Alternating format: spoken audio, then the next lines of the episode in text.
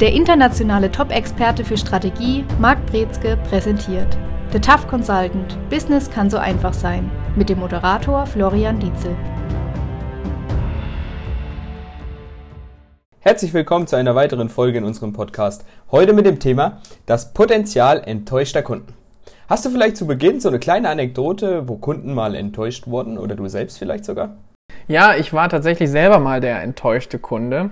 Und das, was mir jetzt spontan einfällt als Beispiel, ist, ich war mal einkaufen nach beziehungsweise für Notizbücher. Ich kaufe immer gerne Notizbücher ein und da gab es einen Schreibwarenladen, da bin ich drin gewesen und da gab es eins, da war das Schildchen dran reduziert und dann hat man gesehen, okay, war ein neuer Preis drauf, also tatsächlich neuer Preis draufgeklebt und dann bin ich an die Kasse, habe das abgegeben und dann haben die lange rumgerätselt und haben dann einfach das reduziert Schildchen abgerissen und haben dann den alten Preis berechnet, ohne mich zu fragen, zu sagen, mir Bescheid zu geben, sondern einfach direkt den Preis genannt. Ich habe es auch tatsächlich gekauft, habe nichts gesagt, aber in den Laden gehe ich nicht mehr. Ja, ich habe sich gedacht, der Mann sieht aus wie Geld, der Mann bezahlt viel Geld, oder war die Ursache dahinter? Nee, ja, das sieht man mal, so Kleinigkeiten auch, die dann dazu führen, dass die Enttäuschung ganz schnell groß wird. Ähm, wir bewegen uns natürlich jetzt wieder in Richtung Vertrieb ähm, um mal den Bogen zu spannen, wo Enttäuschungen überhaupt eintreten können. Wo beginnt denn überhaupt Vertrieb? Wo hört Vertrieb auf? Was gehört alles dazu? Vertrieb ist natürlich ein riesengroßes Feld. Also von generell Lead-Generierung, dass man neue potenzielle Kunden findet und dann auch anspricht, bearbeitet, bis sie dann kaufen. Dann geht's in die Kundenbetreuung, Customer Care, dann geht's in Kundenmanagement, das wäre auch Account Management, was da häufig hinten dran steckt, bis hin zur Weiterempfehlung, bis hin zu wieder neuer Auftrag und Weiterempfehlung, was im Idealfall natürlich nie aufhört. Das sind jetzt natürlich auch alles Bereiche, wo Kunden enttäuscht werden können entsprechend, oder? Absolut, in jedem Bereich kann Enttäuschung auftreten. Und noch ein anderes Beispiel ist auch, fällt mir jetzt noch ein, wie ich mein letztes Auto bestellt habe. Und da bin ich zum Beispiel hin und habe dann dem, dem Verkäufer gesagt, ob er noch eine Info hat. Es ging um den Preis und vor allen Dingen auch, wann geliefert werden konnte, weil ich war auf dieser Warteliste. Und der hatte diese Eigenart, am Ende vom Gespräch immer bis gleich zu sagen am Telefon. Und wenn der am Ende vom Gespräch bis gleich gesagt hat, dann hatte ich das erstmal nicht als seine Macke verstanden, sondern ich habe tatsächlich ernsthaft darauf gewartet, dass der mich innerhalb der nächsten 10, 20, 40 Minuten anruft oder zwei, drei Stunden anruft, aber da kam gar nichts mehr. Und auch das ist was, wo ich absolut enttäuscht war im Hinter, ja, hinterher, nach dem Prozess, weil ich dann gesagt habe, Moment mal, hier wird was kommuniziert, hier wird eine Erwartungshaltung geschaffen, die nicht erfüllt wird. Und das ist auch, wo Enttäuschung ansetzt. Immer dann, wenn durch Kommunikation etwas vermittelt wird, etwas suggeriert wird. Manchmal ist es explizit ausführlich, manchmal ist es auch implizit, ohne dass man es wirklich mal ausformuliert hat. Und wenn diese Erwartungshaltung nicht erfüllt wird, und dann haben wir die Situation der Enttäuschung. Das heißt, der Kunde stellt sich was vor, fühlt sich auch was versprochen und dann hinterher wird es nicht so ausgeführt, wie das Bild beim Kunden ist. Und was hier die große Gefahr ist, der Kunde hat ein lückenhaftes Bild. Das heißt, die Erwartungshaltung beim Kunden ist eine, die er sich selber über einen Zeitraum zusammenschraubt und gar nicht so weit drüber nachdenkt, aber immer mehr daran schraubt. Und wenn der Vertrieb hier nicht aktiv Einfluss nimmt auf diese Erwartungshaltung, was ist zu erwarten, was auch nicht mehr, dann hat irgendwann der Kunde dieses utopische Bild von dieser Wolke, wo alles rosa ist und wünscht sich alles. Und wenn irgendwas nicht perfekt ist, dann weicht es ab von dieser utopischen Welt, von diesem Ideal. Und dann setzt Enttäuschung ein. Das heißt, es ist besser, direkt Rahmen vorzugeben, was zu erwarten ist, was passieren wird und am besten ein kleines bisschen zu overdelivern. Das heißt, mehr zu bieten, mehr zu gestalten, mehr zu liefern als das, was ursprünglich versprochen wurde. Das sorgt für diesen extra, ja, diese extra Zufriedenheit. Ja, man kennt es ja natürlich, wenn man mehr bekommt, als was man eigentlich ähm, bestellt hat, sage ich mal, wie, wie, die Freude dann auch groß ist. Bei dem Autobeispiel, was du jetzt zum Schluss nochmal genannt hast, zu diesem Zeitpunkt hattest du ja schon gekauft, richtig? Und was das mit dem, mit dem Notizbuch, da hat es, war ja mitten im Kaufsprozess im Grunde genommen, die Enttäuschung. Worauf ich hinaus will, ist, kann man sagen, dass in bestimmten Ra Bereichen oder Phasen des Vertriebs Enttäuschung schwerwiegender sind als in anderen? Generell kann man sagen, Enttäuschungen sind nicht immer alle gleichwertig. Also es gibt Enttäuschung in die Person, die verkauft. Das heißt nicht, dass ich vom Produkt enttäuscht bin. Es kann sein, dass ich von Produkten enttäuscht bin, aber die Person immer noch toll finde. Es kann sein, dass ich in eine Firma enttäuscht bin, das Produkt ist okay, aber die Firma liefert nicht das, die Person ist okay. Also wir haben immer unterschiedliche Bereiche, die letztendlich immer auch Ausgangspunkt für Enttäuschung sein können. Und Enttäuschung muss man immer sagen, von der Struktur her spielt es keine Rolle, wo im Verkaufsprozess das ansetzt.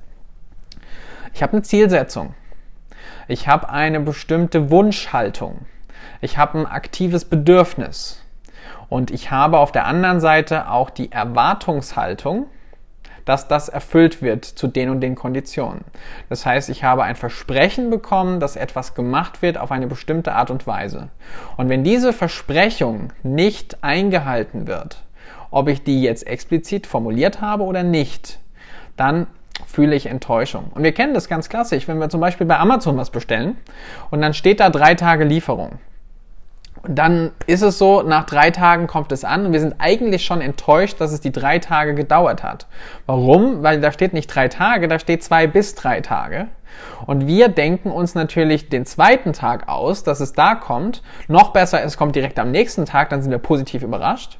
Und das ist auch so eine Möglichkeit, Erwartungshaltung zu steuern. Das heißt, wenn wir sehen, dass hier beispielsweise was in zwei, drei Wochen lieferbar ist und es kommt bereits in anderthalb, sind wir mega zufrieden.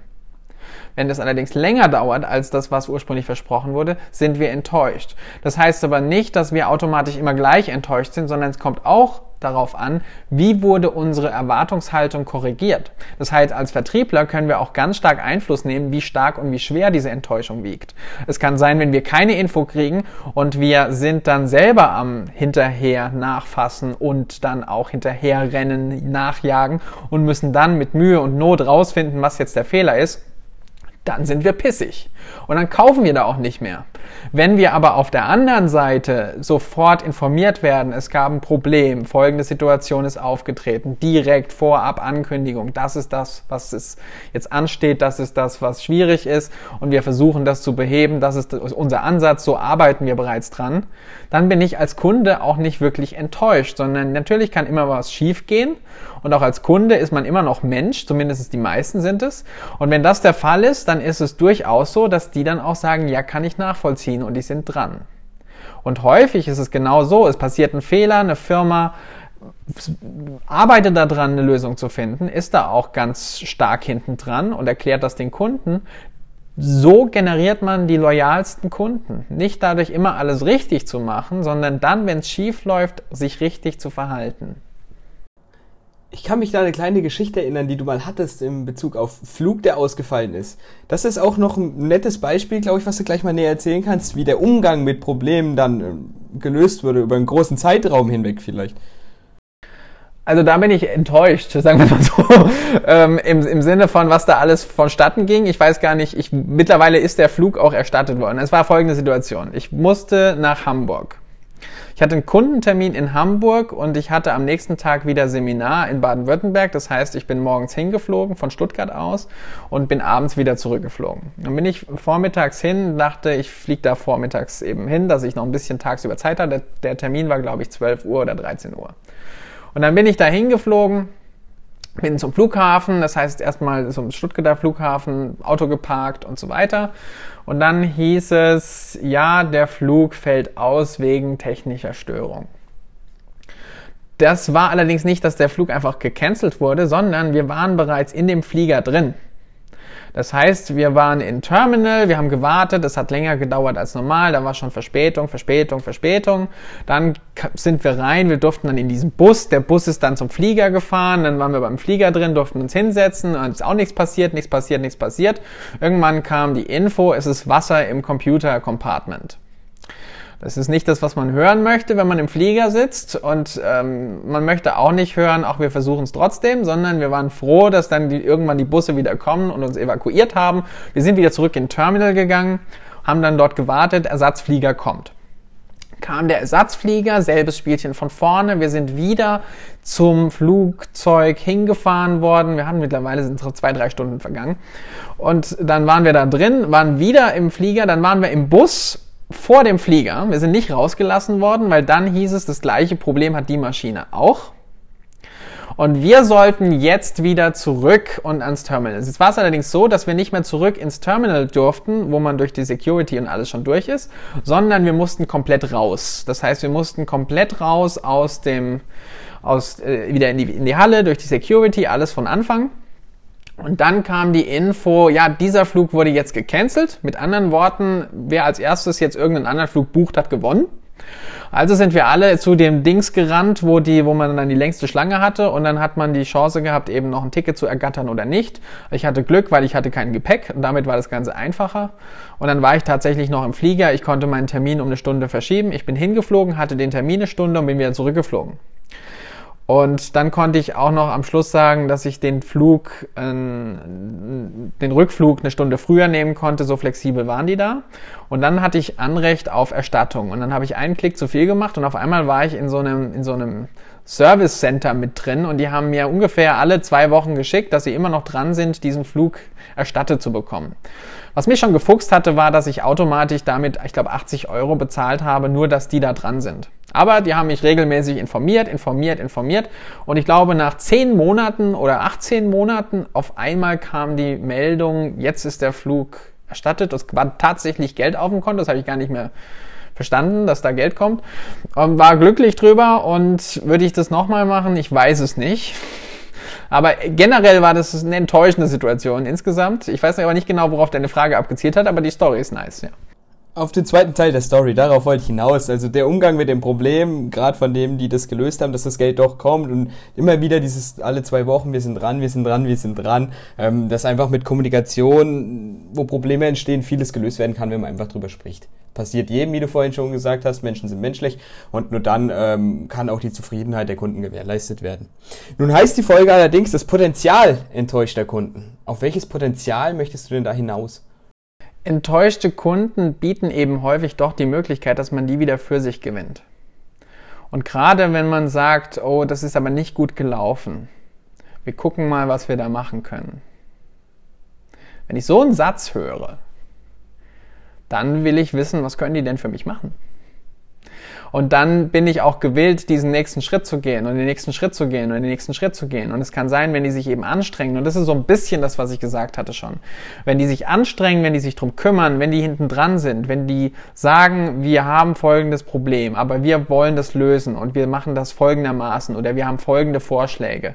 Und da wollen wir ihnen jetzt schon Bescheid geben, wie das Ganze läuft. Ja, der Kunde ist erstmal enttäuscht, dass es nicht hundertprozentig so läuft. Da gibt es auch Kunden, die immer noch auf 180 gehen und trotzdem dann sagen, ich kündige und alles, was weiß ich, drohen, von Anwalt bis zu Verbraucherschutz. Aber es gibt auch die Kunden, die sind dankbar dafür und sagen, super, dass ihr mich informiert, dann kann ich mich darauf einstellen. Es kommt natürlich immer so ein bisschen auf die Situation drauf an.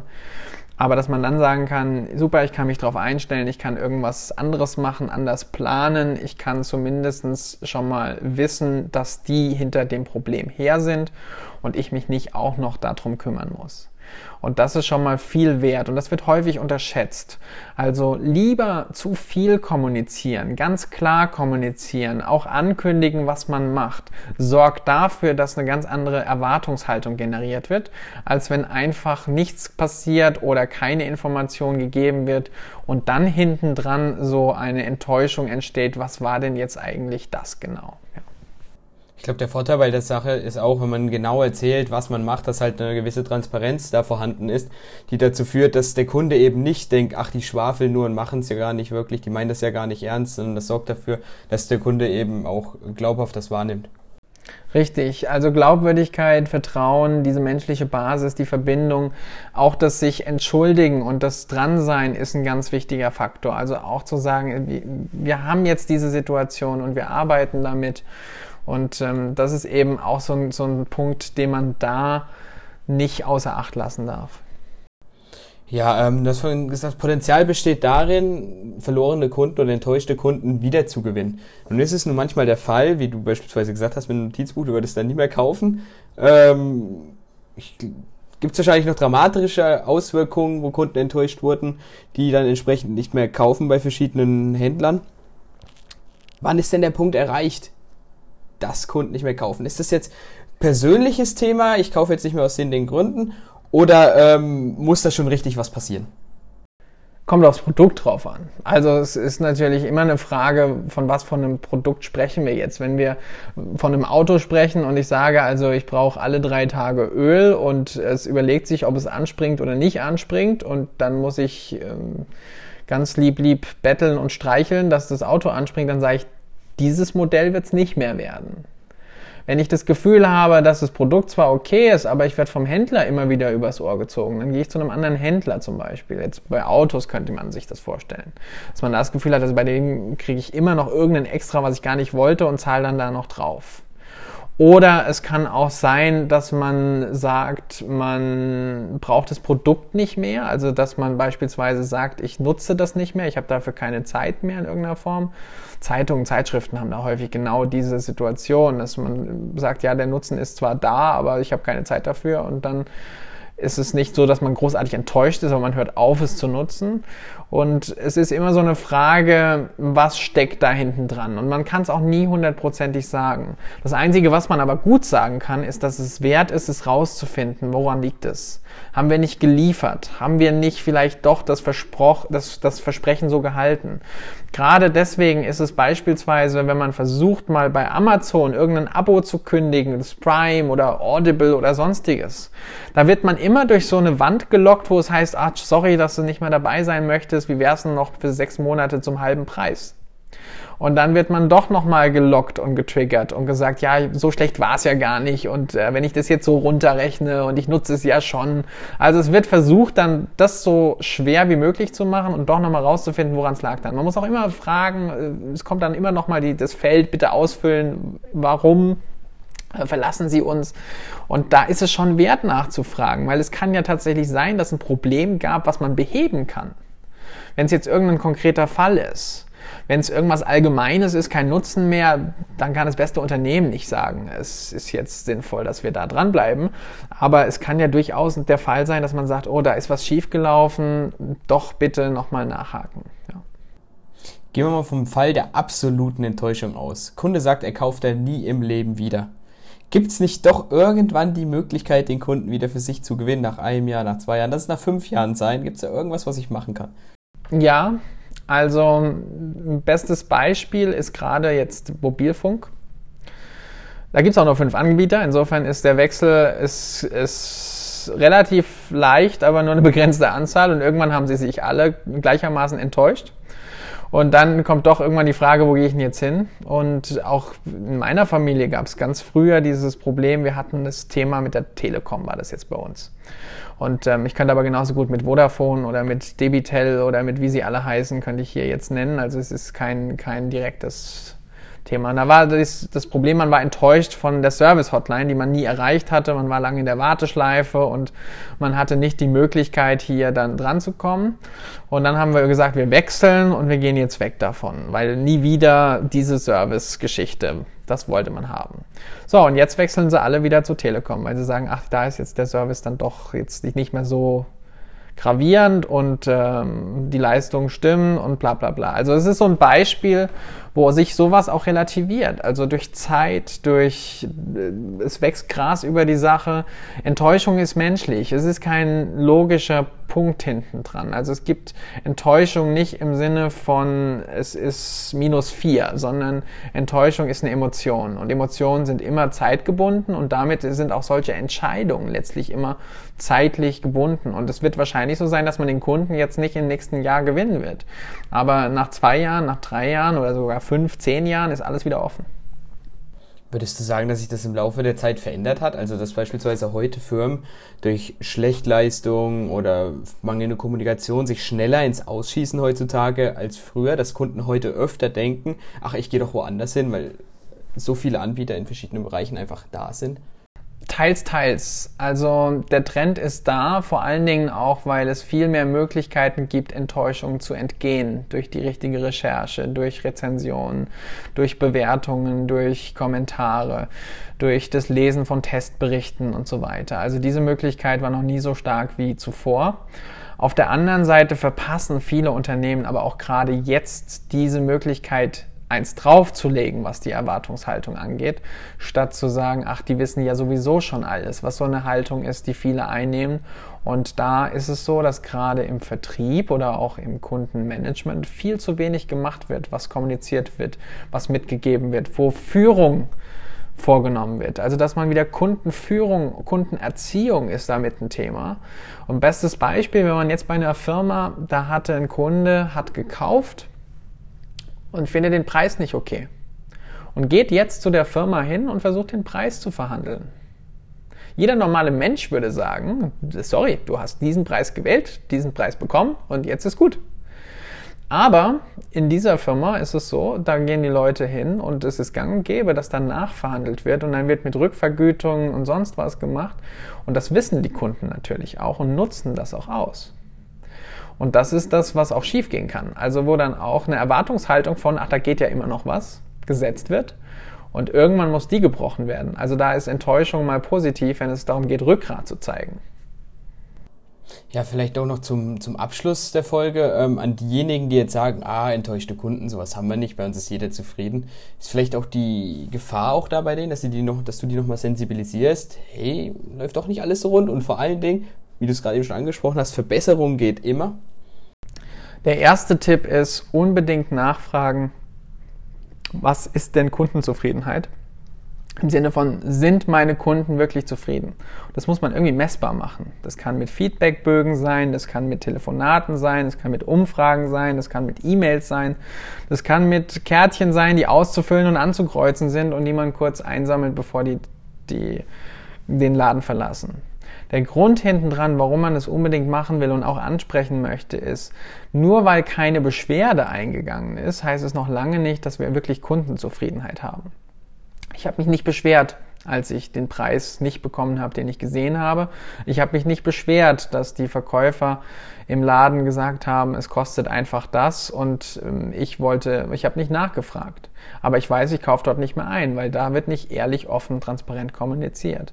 Und genauso ist es mit Kunden, die kaufen vielleicht und dann irgendwann sagen sie, ich habe nicht das bekommen, was ich möchte, da gehe ich nicht mehr hin. Und das wird nicht klar kommuniziert, weder von, von Kundenseite aus, noch natürlich, wie sollen sie auch wissen, die Verkäufer. Und da ist es wichtig, das nachzufragen, einzuholen und dann kann ich auch überlegen, okay, es tut uns leid, dass wir nicht den Service geleistet haben, aber wir gehen nochmal aktiv auf sie zu und wollen folgendes Angebot unterbreiten und gerne auch wieder um so einen neuen Start für diese Geschäftsbeziehung einzugehen. Wenn ich so kommuniziere mit meinen Kunden, dann sind die Kunden mehr als nur gewillt zu sagen, darauf gehe ich ein. Das soll es für heute gewesen sein. Wir hören uns nächste Woche wieder. Bis dahin, gute Zeit. Ciao.